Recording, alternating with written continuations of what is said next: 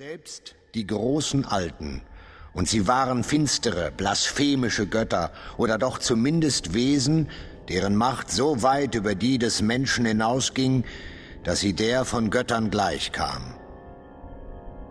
Allen voran stand Cthulhu, der oktopoide Herr des Schreckens und der Schatten.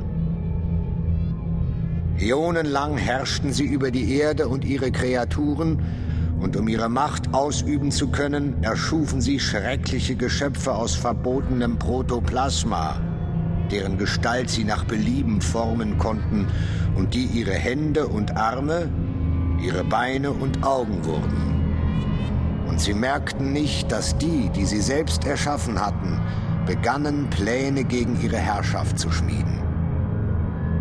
Es kam zum Krieg. Die Erde brannte und der Krieg der Giganten verwüstete ihr Antlitz in einer einzigen feurigen Nacht.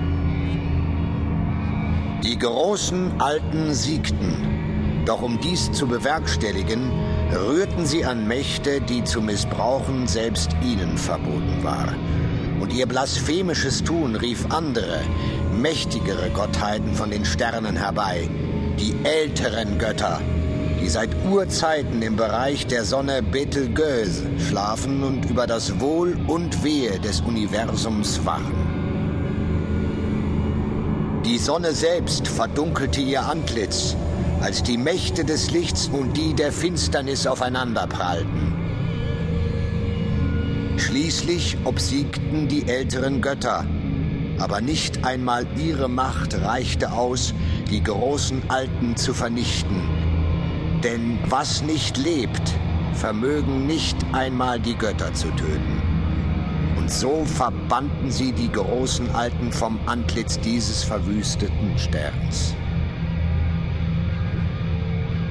Cthulhu ertrank in seinem Haus in Rillier und liegt seit Äonen auf dem Grunde des Meeres.